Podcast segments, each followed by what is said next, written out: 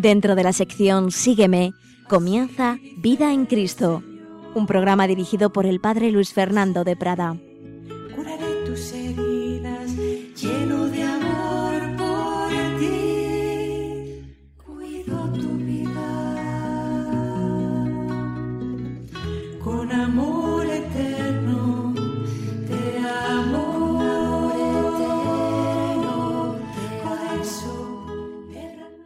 Un cordial saludo, querida familia de Radio María. Aquí estamos de nuevo con estas reflexiones sobre la vida espiritual, sobre la fe llevada a la vida y sobre la espiritualidad que debe estar basada en sólidos fundamentos dogmáticos, escriturísticos, en lo que realmente es la base de nuestra vida cristiana. Y hoy vamos a proseguir una reflexión o mejor dicho, un sencillo resumen que hacíamos de algunos capítulos de los libros de Benedicto XVI sobre Jesús de Nazaret. Recordáis que hemos resumido algunos de los capítulos de este libro que escribió el Papa Benedicto XVI, no como propiamente como un acto de magisterio, no como papa, digamos, como sucesor de Pedro, sino como teólogo particular, bien sabio, por cierto, y realmente es una obra maravillosa que tenemos el peligro de dejarla ahí de lado, de pensar que es demasiado elevada y de no aprovecharnos de su doctrina, siendo así que realmente es una obra que ha marcado y marcará sin ninguna duda eh, estilo y, y, los estudios de, sobre el propio Jesucristo, el fundamento de nuestra fe, la cristología. Jesús de Nazaret, recordáis que es una obra que el Papa Benedicto publicó en tres volúmenes y que vale la pena que la meditemos, que la aprovechemos en nuestra vida espiritual. Y como a veces nos da pereza leer, pues bueno, yo aquí os, leo, os resumo con mínimos comentarios, prácticamente es simplemente eh, resumir lo que nos decía el Papa. Y habíamos dedicado un programa al comentario del Papa Benedicto a las bienaventuranzas, pero no lo habíamos acabado. Por eso vamos a comentar vamos a ver el comentario, mejor dicho, que, que nos hacía Joseph Ratzinger, Benedicto XVI, a la bienaventuranza, dichosos o bienaventurados los limpios de corazón, porque ellos verán a Dios. Y luego, la bienaventuranza sobre la misericordia, el Papa la explicaba recordándonos o explicándonos a su vez eh, otras parábolas, unas parábolas de Jesús como la del buen samaritano. Pero bueno, vamos a comenzar por dichosos los limpios de corazón, porque ellos verán a Dios. Repito que aquí no hago más que leer resumidamente lo que nos dice el Papa, no voy a estar citándole constantemente, sino que ya sabemos que es doctrina de Joseph Ratzinger, Benedicto XVI, en Jesús de Nazaret. Dichosos los limpios de corazón. A Dios se le puede ver con el corazón, la simple razón no basta, esto es muy importante, la simple razón no basta, una persona puede ser muy inteligente, pero si no tiene un corazón limpio no encuentra a Dios. Y por desgracia si lo vemos tantas veces en la historia, gente muy lista y a veces premios Nobel, pero que no creen en Dios, no lo descubren porque para ver a Dios, para conocer a Dios, hay que tener un corazón limpio. Escribía el Papa, para que el hombre sea capaz de percibir a Dios, han de estar en armonía todas las fuerzas de su existencia. La voluntad debe ser pura, y ya antes debe serlo también la base afectiva del alma que indica a la razón y a la voluntad la dirección a seguir. Qué interesante es esto. No basta con una gran inteligencia para conocer a Dios, ni siquiera con una firme voluntad, sino que esa voluntad precisa que previamente haya una base afectiva del alma, un afecto del alma, un amor del alma hacia la verdad, hacia lo verdadero y lo bueno. Y pongamos un ejemplo muy sencillo. Si una persona te cae muy mal, si la tienes manía, eh, será muy difícil que realmente puedas conocerla en serio, que puedas apreciar sus virtudes. Te fijarás solo en lo malo. Pues si una persona tiene una predisposición afectiva contra Dios, realmente será muy difícil, muy difícil, milagroso, que llegue a conocer a Dios. La necesidad de una base afectiva del alma que indique a la razón y a la voluntad la dirección a seguir. La palabra corazón se refiere precisamente a esta interrelación interna de las capacidades perceptivas del hombre, en la que también entra en juego la correcta unión de cuerpo y alma, como corresponde a la totalidad de la criatura llamada hombre. También esto es muy interesante. Si fuéramos espíritus puros, pues bastaría con que ese espíritu pues estuviera bien orientado, pero es que tenemos una corporeidad y por ello esa palabra corazón es ahí como ese nexo de unión entre lo espiritual y lo corporal, el cuerpo influye en el alma y el alma influye en el cuerpo. Uno está alegre, pues simplemente, por ejemplo, porque ha hecho una oración y está muy a gusto con Dios y eso repercute en la salud del cuerpo y viceversa. Si el cuerpo está bien o está mal, eso va a influir también en el alma. Estamos hechos de esa manera en que somos espíritus encarnados, somos cuerpo, movidos por un alma y en unidad sustancial, animal racional, decía Aristóteles, en cualquier caso esa unidad de cuerpo y alma. El hombre no es ni solo cuerpo como un animal, ni solo alma como, ni solo espíritu como los ángeles. Corazón, corazón, unión de espíritu y de cuerpo que mm, tiene que ser un corazón limpio, un corazón predispuesto a buscar la verdad, un corazón que ame para encontrar a Dios. El hombre debe aceptar su cuerpo y su espíritu. Eh, debe someter el cuerpo a la disciplina del espíritu, pero sin aislar la razón o la voluntad. Esos filósofos que han pretendido mi razón y mi voluntad, pero que no tiene nada que ver con, con el cuerpo, pues eso es una cosa absurda. Tenemos que vivir la corporeidad de la existencia como una riqueza para el espíritu. Así pues, el corazón, la totalidad del hombre, ha de ser puro, ha de ser pura esa totalidad, profundamente abierta y libre para que pueda ver a Dios.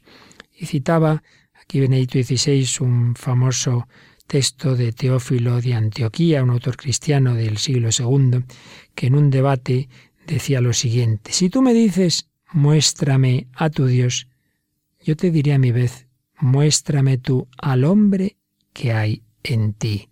En efecto, ven a Dios los que son capaces de mirarlo porque tienen abiertos los ojos del Espíritu. El alma del hombre tiene que ser pura como un espejo reluciente. Pues esto que decía este autor Teófilo de Antioquía allá por el año 180, pues tiene una actualidad exactamente igual hoy que, que en aquel siglo segundo. Si alguien nos dice, ah, yo no creo en Dios, muéstrame a tu Dios, primero tengo que decirle, muéstrame tú al hombre que hay en ti, porque si tú es una persona enfangada en vicios, que lo único que te interesa es lo material, si tienes ya una predisposición eh, contra la moral, pues mira, no vas a encontrar a Dios, ya lo sé, ya lo sé que no, como no sea por un milagro como la conversión de San Pablo, en principio no lo vas a encontrar, porque un hombre que no busca la verdad, un hombre que no está dispuesto a cambiar de vida, un hombre que está aferrado a sus vicios, no le interesa que exista Dios. Esto es así. Por ello, para conocer a Dios, tiene que haber un hombre, tiene que haber un corazón limpio. Pero viene la pregunta, ¿no lo somos? Tenemos un corazón manchado, no somos puros. ¿Cómo se vuelve puro ese corazón? ¿Cómo se vuelve puro el ojo interior del hombre? ¿Cómo se puede retirar la catarata que nubla la mirada o que ciega por completo esa visión interior? Y aquí viene la tradición mística del camino de purificación que asciende hasta la unión.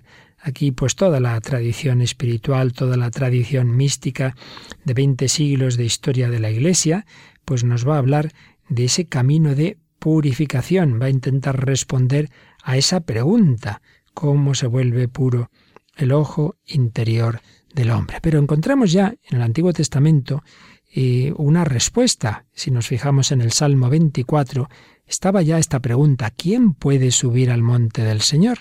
¿Quién puede estar en su recinto sacro? Y respondía así el Salmo, el hombre de manos inocentes y puro corazón, que no confía en los ídolos, ni jura contra el prójimo en falso. Así pues, ante la puerta del templo surgía esa pregunta de quién podía estar allí cerca del Dios vivo. Pues bien, las condiciones que decía el Salmo son manos inocentes y puro corazón. El Salmo explica de varios modos el contenido de estas condiciones. Una condición indispensable es que las personas que quieran llegar a la casa de Dios pregunten por Él, busquen su rostro. Si leemos todo este Salmo 24, veremos que está ese, ese deseo, esa búsqueda de Dios, con lo cual recordamos aquella otra bienaventuranza, bienaventurados los que tienen hambre y sed de justicia, hambre y sed de justicia, porque ellos serán saciados. Preguntar por Dios, buscar su rostro. Esta es la primera condición para encontrarse con el Señor. Pero ya antes, como contenido del concepto de manos inocentes y puro corazón, se había indicado la exigencia de que el hombre no jure en falso contra el prójimo, es decir, la honradez, la sinceridad, la justicia con el prójimo, eso que podríamos llamar el etos social, pues es algo fundamental. No podemos separar la moral, no podemos separar esa ética social de la búsqueda de Dios.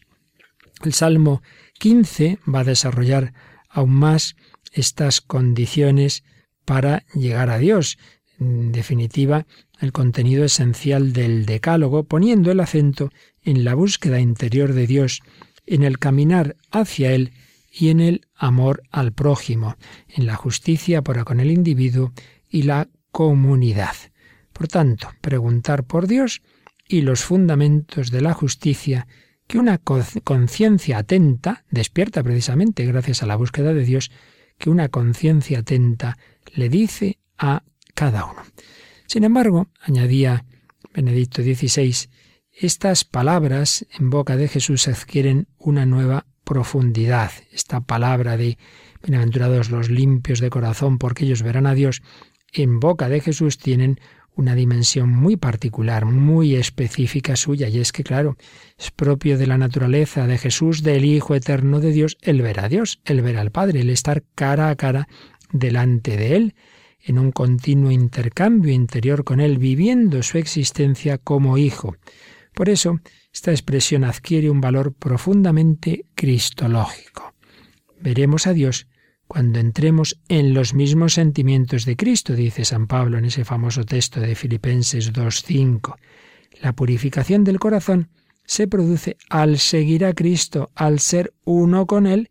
Este es el verdadero camino de la mística cristiana. Todo lo que hemos dicho antes es importante, ese deseo de búsqueda de Dios, esa ética social, pero en definitiva lo que va a cumplir todo es unirnos con Cristo y poder llegar a decir lo que dijo San Pablo o escribió San Pablo en Galatas 2.20, vivo yo, pero no soy yo, es Cristo quien vive en mí.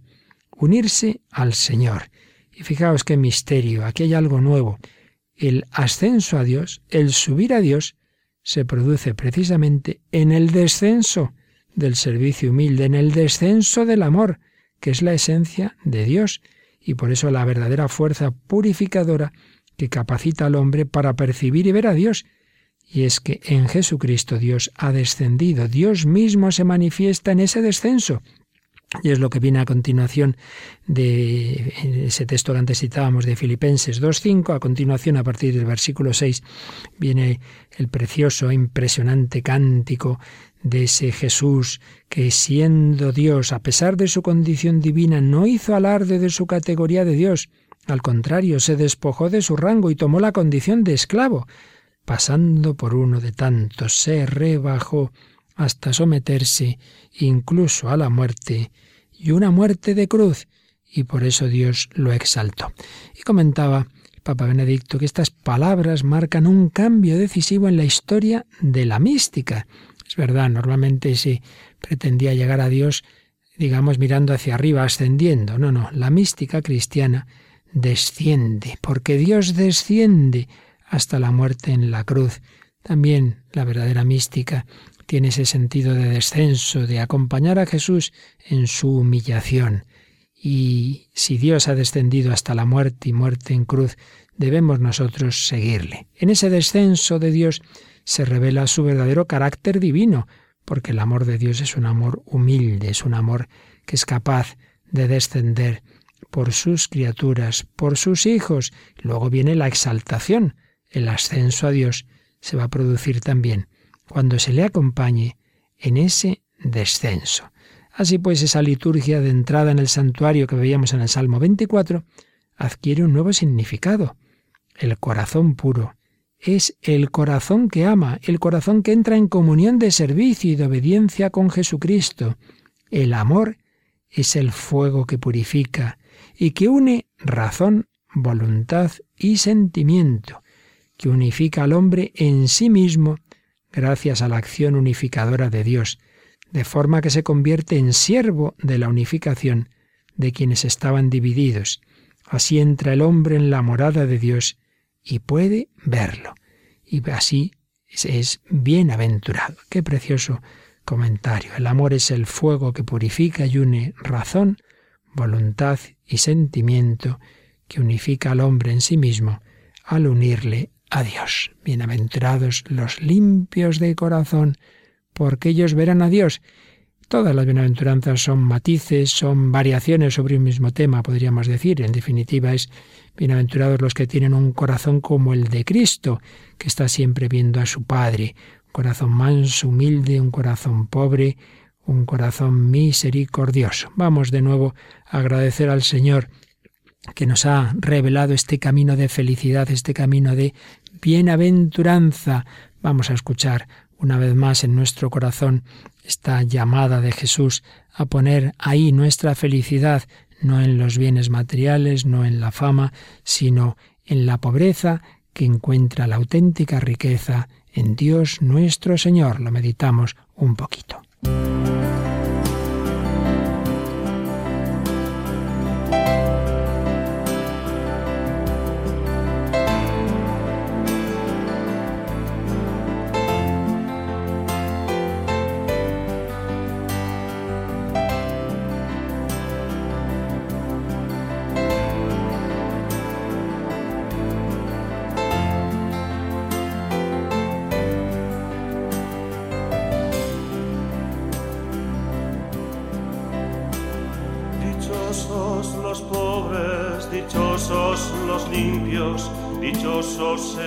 los pacíficos.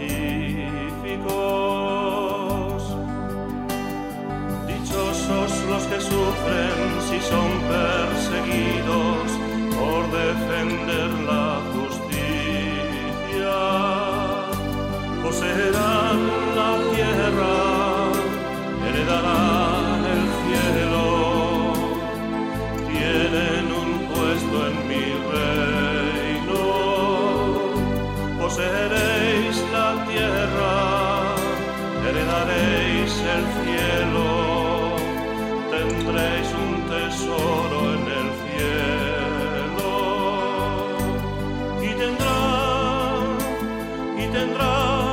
tesoro, un tesoro en el cielo tendrá. Compartirán, compartirán conmigo el amor, la esperanza y la fe. Oh,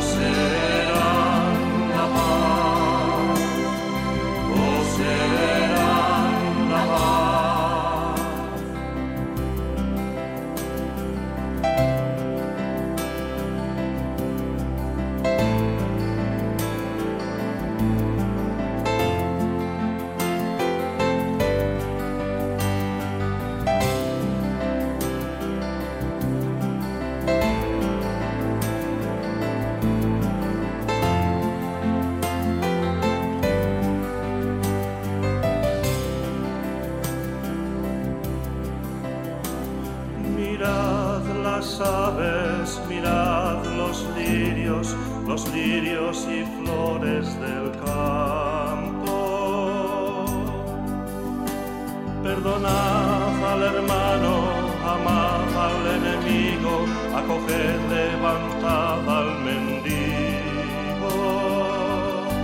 Poseeréis la tierra, heredaréis el cielo tesoro en el cielo.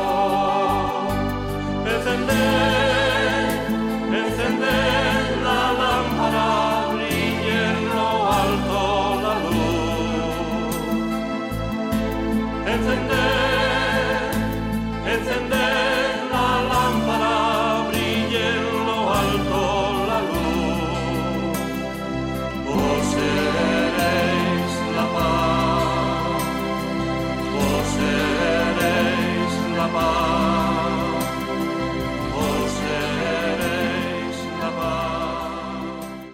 seréis la paz, la alegría, la felicidad, las bienaventuranzas, el camino de la auténtica felicidad.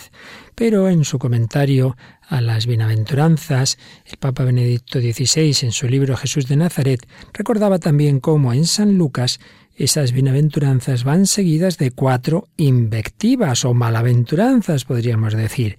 Ay de vosotros los ricos, ay de vosotros los que estáis saciados, ay de los que ahora reís, ay si todo el mundo habla bien de vosotros. Lucas 6, 24 a 26. Palabras duras, palabras que nos asustan, palabras en las que Jesús realmente hace lo que ya aparecía en el Antiguo Testamento, por ejemplo en Salmo primero o en Jeremías 17, y es que después, esos textos, después de describir el camino recto que lleva al hombre a la salvación, pues hablaba en cambio del, del camino peligroso, del camino torcido, de la señal de peligro que desenmascara las promesas y ofertas falsas, con el fin de evitar que el hombre tome un camino que le llevaría fatalmente a un precipicio mortal. Lo mismo aparece en la parábola del rico Epulón y del pobre Lázaro.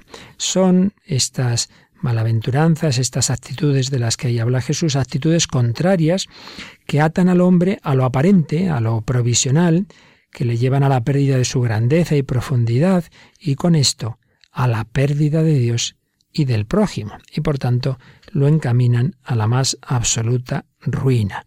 Por ello, estas palabras de Jesús hay que verlas no como una condena, no como un regaño, sino como una advertencia de quien busca nuestro bien. Hay de vosotros que no, que no vayáis por ese camino, que yo no quiero que os perdáis. Es como, como un buen padre que intenta advertir a su, a su hijo, pero claro, que sabe que este es libre, su hijo mayor puede tomar un mal camino, pero le advierte, le advierte.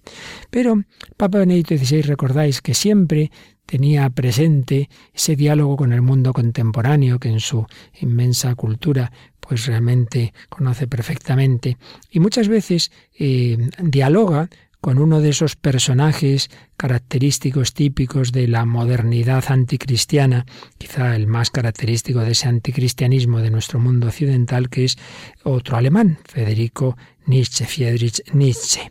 Y entonces eh, Benedicto XVI al comentar este punto de las bienaventuranzas y de esas invectivas, pues recordaba que Nietzsche había criticado al cristianismo, había criticado, censurado la moral cristiana como un crimen capital contra la vida, y precisamente refiriéndose al sermón de la montaña. Y concretamente acabamos de leer eso de ay de vosotros que reís, y entonces le parecía terrible que se pudiera decir ay de los que ríen, y decía Nietzsche, no queremos en absoluto el reino de los cielos. Nosotros hemos llegado a ser hombres y por tanto queremos el reino de la tierra. Y entonces presentaba el sermón de la montaña como una religión del resentimiento, como la envidia de los pobres, de los cobardes, de los incapaces, que no están a la altura de la vida y quieren vengarse, quieren exaltar su fracaso, injuriando a los fuertes, a los que tienen éxito, a los que son afortunados. A la amplitud de miras de Jesús se le opone pues una concentración angosta en las realidades de aquí abajo, la voluntad de aprovechar ahora el mundo y lo que la vida ofrece, de buscar el cielo aquí abajo y no dejar sin inhibir por ningún escrúpulo. Muchas de estas ideas de Nietzsche han penetrado en la conciencia moderna y determinan el modo actual de ver la vida. Por ello, estamos aquí en una cuestión decisiva, en una opción de fondo clave. Si realmente nos fiamos de que el camino de la felicidad es el que nos muestra Jesús, o por el contrario, con Nietzsche pensamos que eso es una moral de esclavos, del resentimiento que no nos permite disfrutar de la vida. Como hijos de nuestro tiempo, decía Benedicto XVI, sentimos la resistencia interior muchas veces contra esta opción. Pero escribía también el Santo Padre, que después de lo que vivimos en el siglo XX, no os olvidéis de que hay una clara influencia del pensamiento de Nietzsche en el nacionalsocialismo, en general en los totalitarismos, Pues después de las experiencias de los regímenes totalitarios, escribía Benedicto XVI, del modo brutal en que han pisoteado a los hombres, humillado, avasallado, golpeado a los débiles, a los débiles. Comprendemos también de nuevo a los que tienen hambre y sed de justicia, redescubrimos el alma de los afligidos y su derecho a ser consolados. Y también ante el abuso del poder económico, de las crueldades del capitalismo que degrada al hombre a la categoría de mercancía, hemos comenzado a comprender mejor el peligro que supone la riqueza y entendemos de manera nueva lo que Jesús quería decir al prevenirnos ante ella, ante ese Dios que destruye al hombre, que estrangula despiadadamente con sus manos una gran parte del mundo. Claro que sí, nos damos cuenta de hasta qué punto esas riquezas pueden hacer daño al hombre, pueden esclavizar a tantas personas y tantos pueblos y naciones. Sí, escribía Benedicto XVI, las bienaventuranzas se oponen a nuestro gusto espontáneo por la vida, a nuestra hambre y sed de vida. Exigen conversión, un cambio de marcha interior respecto a la dirección que tomaríamos espontáneamente, pero esta conversión saca a la luz lo que es puro y más elevado.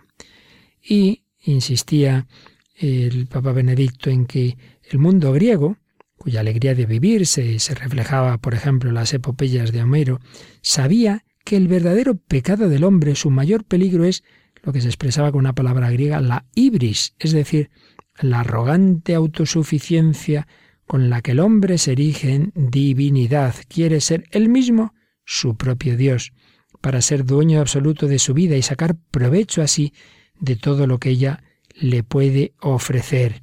Esta conciencia de que la verdadera amenaza para el hombre es esa conciencia de, autosuficiencia, se desarrolla con toda profundidad en el sermón de la montaña, a partir de la figura de nuestro Señor Jesucristo. Realmente este sermón de la montaña es una cristología encubierta, no es simplemente un discurso de moral de cómo tenemos que actuar, es revelarnos cómo es Cristo. Esas pinceladas que ahí se nos dan pues realmente nos están indicando cómo es el corazón de Cristo, cómo es ese corazón limpio, manso, pobre, humilde, la figura de Jesucristo, ese hombre que es Dios, pero que precisamente por eso desciende, se despoja de su grandeza hasta la muerte en la cruz. Y es el camino que han seguido los santos, desde San Pablo hasta la Madre Teresa, pasando por San Francisco de Asís, han vivido esa misma opción y nos han mostrado la imagen correcta del hombre y de su felicidad. La verdadera moral del cristianismo es el amor que obviamente se opone al egoísmo, es un salir de uno mismo, pero es que precisamente de este modo es como el hombre se encuentra consigo mismo. Sí, sí, esa imagen del hombre que nos daba Nietzsche es muy tentadora, tiene un brillo tentador, pero ya sabemos cómo se acaba por ese camino. Ese camino termina muy mal, termina muy mal, mientras que el camino cristiano, que nos parece, y lo es, no lo negamos, duro, exigente, al final es el que llena al hombre de felicidad, por supuesto la felicidad eterna, pero también en esta vida. Todos lo sabemos, cuando hemos hecho el bien, cuando nos hemos entregado, cuando una persona ha servido a los demás, quien se va a un voluntariado, quien se va a una misión, vuelve feliz.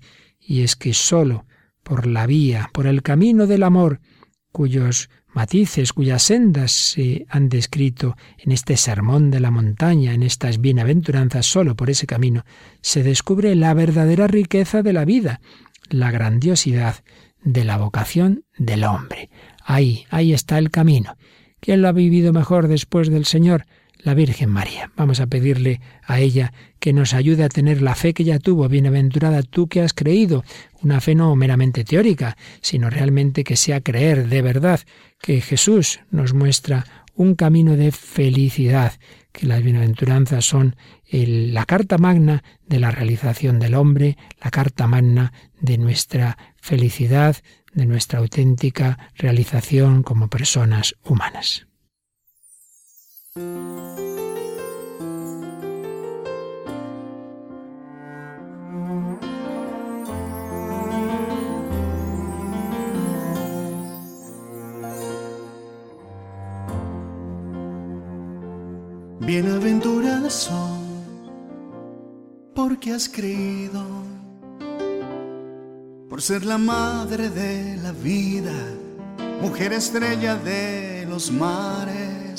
María.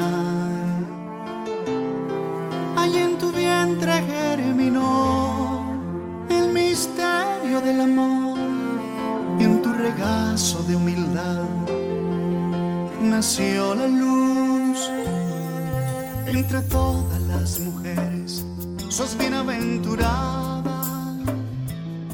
por ser la madre del Señor, firme y fiel a su cruz, por orar junto a mi pueblo, por estar llena de gracia, ablandando y envolviendo su corazón de fe.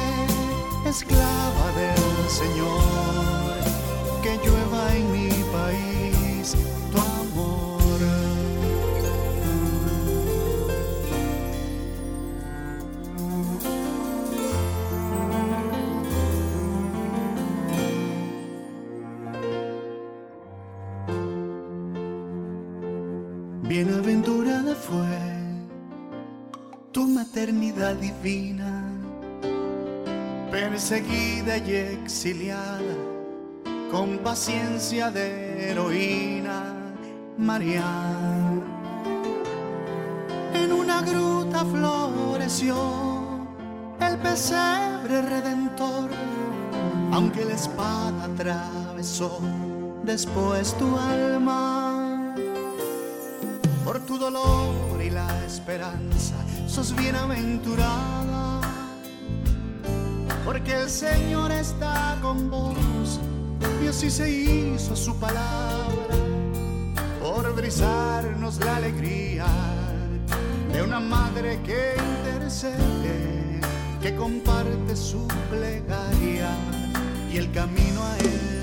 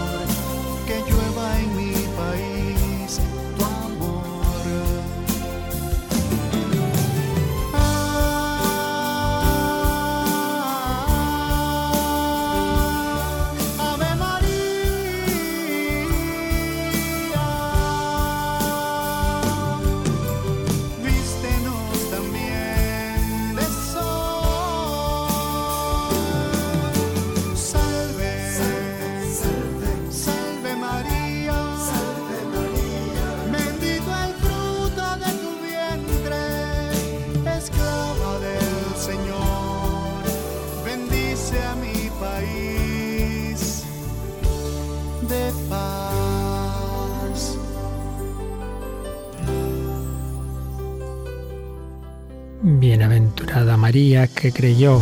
A ti te pedimos, Virgen María, que nos ayudes a vivir de fe, de esperanza, de amor. Seguimos, queridos amigos, en este programa, en esta reflexión, resumiendo lo que escribía el Papa Benedicto XVI en su libro Jesús de Nazaret sobre las bienaventuranzas y la bienaventuranza sobre la misericordia, bienaventurados los misericordiosos, porque ellos alcanzarán misericordia, no la comentaba Benedicto XVI en ese mismo capítulo, sino cuando eh, expone algunas de las parábolas de Jesús, va a hablarnos de la misericordia a propósito de tres parábolas. La parábola del buen samaritano, esa parábola que tenemos en el capítulo 10 de San Lucas, la parábola de los dos hermanos, el hijo pródigo y el hijo mayor, y del Padre Bueno, que tenemos en el capítulo 15 del propio San Lucas, no en vano se le ha llamado a San Lucas el evangelista de la misericordia, y la parábola del rico Epulón y el pobre Lázaro, de nuevo en San Lucas en el capítulo 16. Bueno, vamos a ver por lo menos lo que nos decía, lo que escribía Papa Benito XVI en la parábola del buen samaritano, Lucas 10 del 25 al 37 se inicia con una pregunta fundamental, la pregunta que todos debemos hacerle a Jesucristo, Maestro, ¿qué tengo que hacer para heredar la vida eterna? Es la pregunta fundamental del hombre que la hace un doctor de la ley, un maestro de la exégesis. Eh, Lucas añade que el doctor le hacía la pregunta a Jesús para ponerlo a prueba. Él mismo, pues, sabía qué respuestas había, pero quiere saber que responde el Señor, el cual va a remitir simplemente a la escritura que el doctor eh, conocía y deja que sea él quien responda, a ver qué dice la ley. Y el doctor de la ley lo hace acertadamente combinando deuteronomio perdón, y levítico. Le dice, pues amarás al Señor tu Dios con todo tu corazón y con toda tu alma y con todas tus fuerzas y con todo tu ser y al prójimo como a ti mismo. Esos son los mandamientos fundamentales que hay que cumplir para heredar la vida eterna. Muy bien, pues había respondido bien. Jesús enseña lo mismo que, que la Torá, cuyo significado pleno se recoge en este doble em, precepto. Pero este hombre docto eso ya lo sabía, pero él quiere justificarse. Bueno, sí, sí, eso está claro, pero yo tengo tengo mis dudas sobre cómo se interpreta en la práctica eso del amor al prójimo, porque ahí sí que había discusiones en las diversas escuelas sobre quién es el prójimo. La respuesta habitual era que el prójimo era el connacional. El pueblo formaba una comunidad solidaria en la que cada uno era sostenido por el conjunto y así debía considerar al otro como a sí mismo. Pero entonces los extranjeros no eran prójimos. Bueno, la misma escritura exhortaba a amar también a los extranjeros, recordando que Israel había sido forastero en Egipto, pero se discutía hasta qué límites se podía llegar. En general se consideraba eh, perteneciente a una comunidad solidaria y por tanto prójimo solo al extranjero que estaba asentado en la tierra de Israel. Y había también otras limitaciones bastante extendidas. Por ejemplo, había una sentencia rabínica que decía que no había que considerar como prójimos a los herejes, delatores y apóstatas. Por supuesto, tampoco eran prójimos los samaritanos, que, que se habían separado de, de, de, de, Judá y habían contaminado unos años antes de esta escena la plaza del Templo de Jerusalén al esparcir huesos humanos en los días de Pascua, en fin, había muchas limitaciones a quién es realmente mi prójimo. Y entonces ya cuando el doctor de la ley le insiste en preguntar al Señor, en preguntarle quién es mi prójimo, Jesús responde con esta parábola que todos conocemos, ese hombre que va por el camino de Jerusalén a Jericó cayó en manos de unos bandidos que lo saquearon, lo golpearon y lo abandonaron dejándolo medio muerto al borde del camino. Una historia totalmente realista, porque eso ocurría. En ese camino había frecuentes asaltos de ese tipo. Y un sacerdote y un levita, dice la parábola, conocedores por tanto de la ley, expertos en la gran cuestión sobre la salvación, van por ese camino, pero pasan de largo. No es que necesariamente fueran personas insensibles. Tal vez tuvieron, tal vez tuvieron miedo, tal vez pues no eran muy diestros y no sabían qué hacer para ayudar. Y por fin llega un samaritano, probablemente un comerciante que hacía esa ruta a menudo y conocía sin duda al propietario del mesón cercano, un samaritano, es decir, alguien que no pertenecía a la comunidad solidaria de Israel, que no estaba obligado a ver en la persona asaltada por los bandidos a su prójimo. Recordemos que esta escena ocurre en un contexto en el cual unos párrafos antes San Lucas había contado que Jesús, de camino hacia Jerusalén, había enviado por delante unos mensajeros que llegaron a una aldea samaritana y que le intentaron buscar alojamiento y no lo recibieron porque se dirigía a Jerusalén. Entonces los hijos del trueno, Santiago y Juan, que tenían buen genio, le dijeron al Señor, Señor, ¿quieres que mandemos bajar fuego del cielo que acabe con ellos? Menudas se las gastaban Santiago y Juan. Y Jesús les reprendió. Pues bien, ese es el contexto. Esos samaritanos que no habían eh, aceptado a Jesús y ahora resulta que en la parábola aparece un samaritano que es el que verdaderamente atiende a ese hombre que está caído al borde del camino, que no se pregunta hasta dónde llega su obligación de solidaridad, ni cuáles son los méritos necesarios para alcanzar la vida eterna, simplemente es un hombre al que se le rompe el corazón. Escribe el Papa Benedicto que el Evangelio utiliza aquí una palabra que en hebreo hacía referencia originalmente al seno materno y la dedicación materna, al seno y la dedicación materna. Se le conmovieron las entrañas en lo profundo del alma al ver el estado en que había quedado ese hombre. Le dio lástima, traducimos hoy día, suavizando la vivacidad original del texto. Y en virtud de esa compasión, de ese rayo de compasión que le llegó a lo más hondo de su corazón, él mismo se convirtió en prójimo, por encima de cualquier consideración o peligro. Por tanto, aquí la pregunta cambia. No se trata de establecer quién es mi prójimo, quién lo sea o quién no. Se trata de mí mismo. Yo tengo que convertirme en prójimo, de forma que el otro cuente para mí tanto como yo mismo. Esto es tremendo. Es que yo tengo que ser prójimo porque el otro es como yo mismo. Si la pregunta hubiera sido ¿es también el samaritano mi prójimo? La respuesta, dada la situación, habría sido un no rotundo, pero Jesús da la vuelta a la pregunta. El samaritano, el forastero, se hace él mismo prójimo y me muestra que yo, en lo íntimo de mí mismo, debo aprender desde dentro a ser prójimo y que la respuesta se encuentra ya dentro de mí. Tengo que llegar a ser una persona que ama, una persona de corazón abierto que se conmueve ante la necesidad del otro, y entonces encontraré a mi prójimo, o mejor dicho, será él quien me encuentre.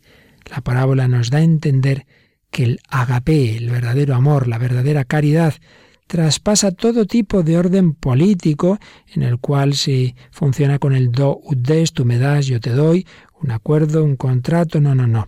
Aquí los últimos serán los primeros, los humildes heredarán la tierra, hay una nueva universalidad basada en el hecho de que yo ya soy hermano de todo aquel que me encuentro y que necesita mi ayuda. Qué importante es esto.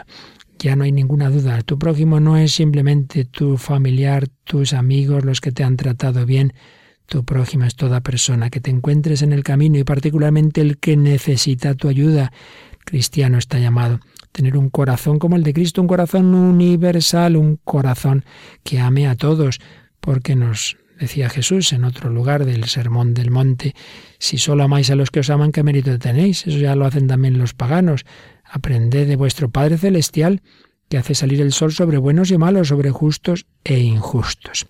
Y seguía diciendo Benedicto XVI que, que vemos la actualidad de esta parábola. Podemos hacer una aplicación de tipo mundial, fijándonos en tantos pueblos explotados y saqueados de lugares como el continente africano.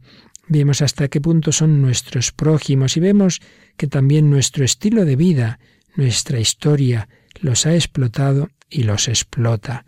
Un aspecto de esto es el daño espiritual que les hemos causado, porque en lugar de darles a Dios, el Dios cercano a nosotros en Cristo, y aceptar de sus propias tradiciones lo que tiene valor y grandeza y perfeccionarlo, les hemos llevado el cinismo de un mundo sin Dios, en el que solo importa el poder y las ganancias.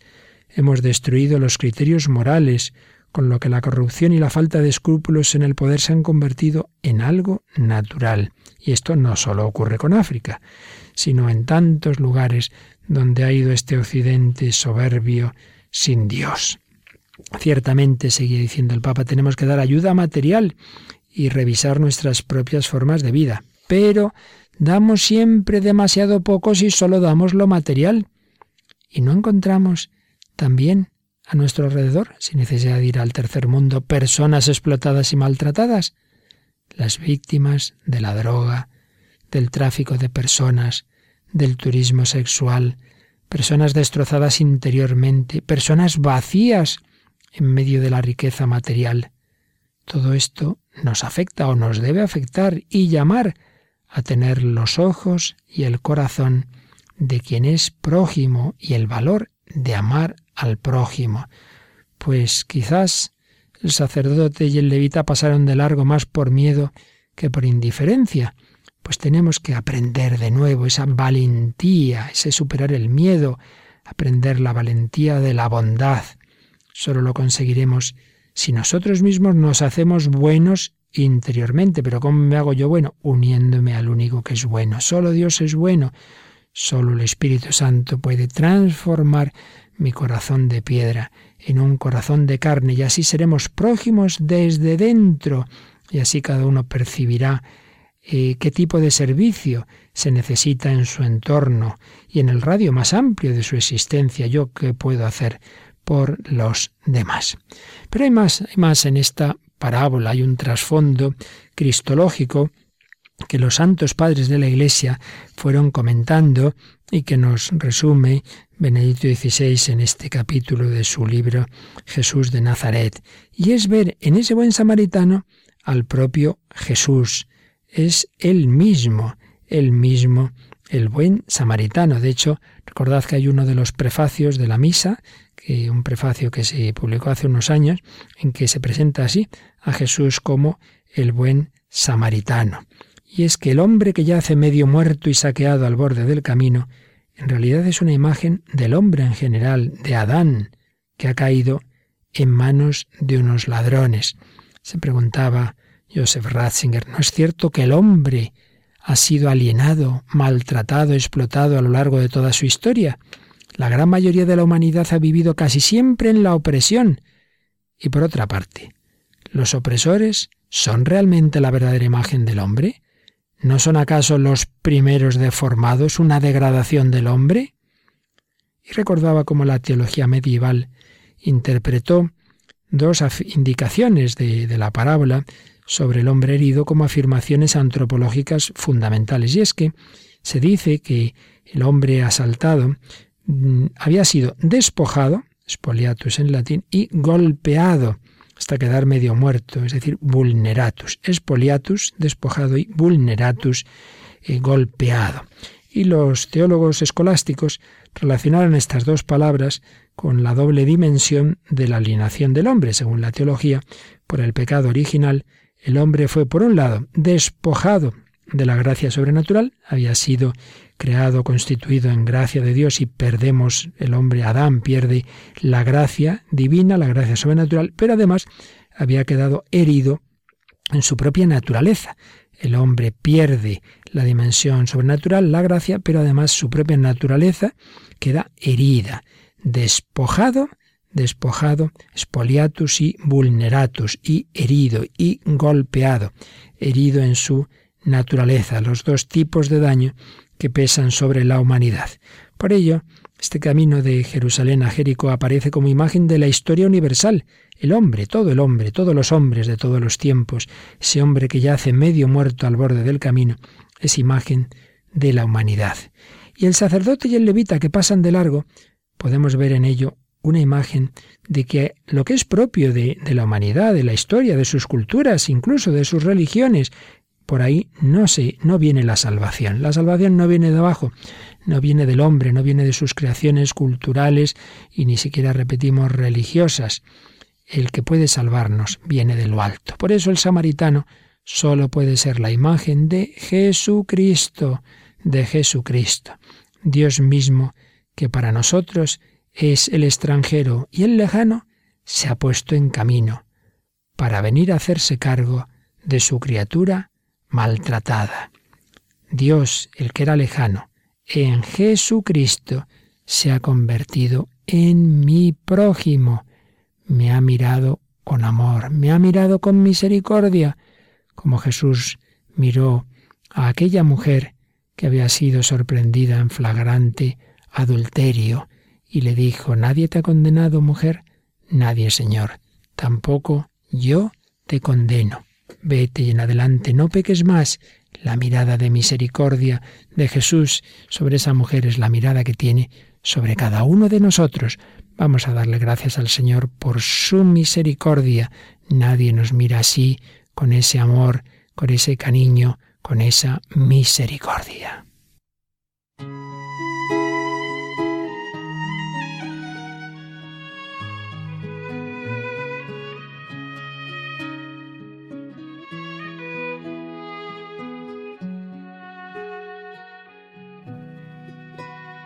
Nadie me ha mirado así.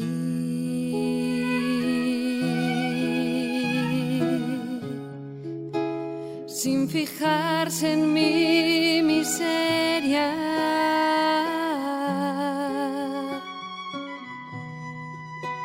Nadie me ha mirado así.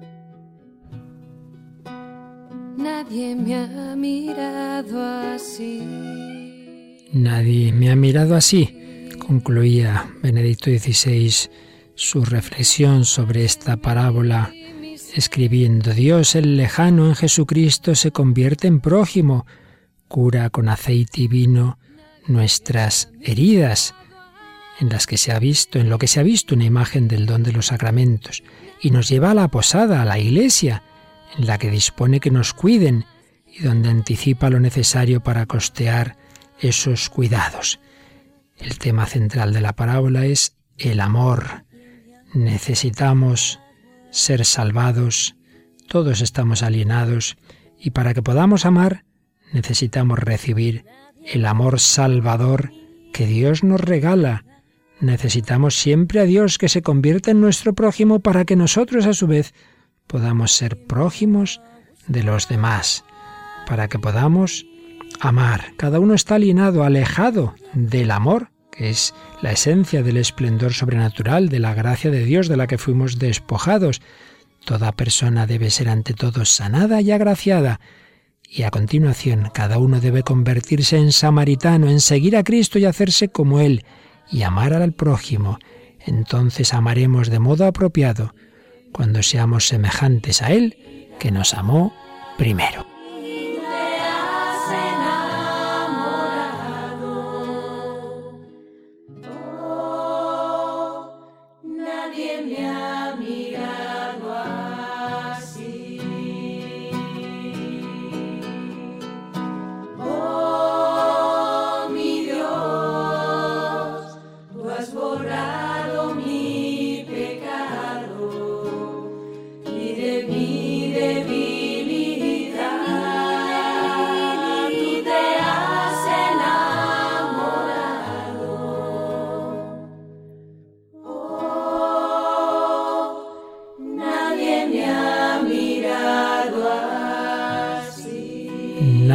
Ha mirado así, con ese amor, con esa misericordia. Pues ahora haz tú lo mismo. Si el Señor te ha curado, te ha sanado, ha sido tu buen samaritano, haz tú lo mismo y sé misericordioso con los demás. Bienaventurados los misericordiosos, porque ellos alcanzarán misericordia.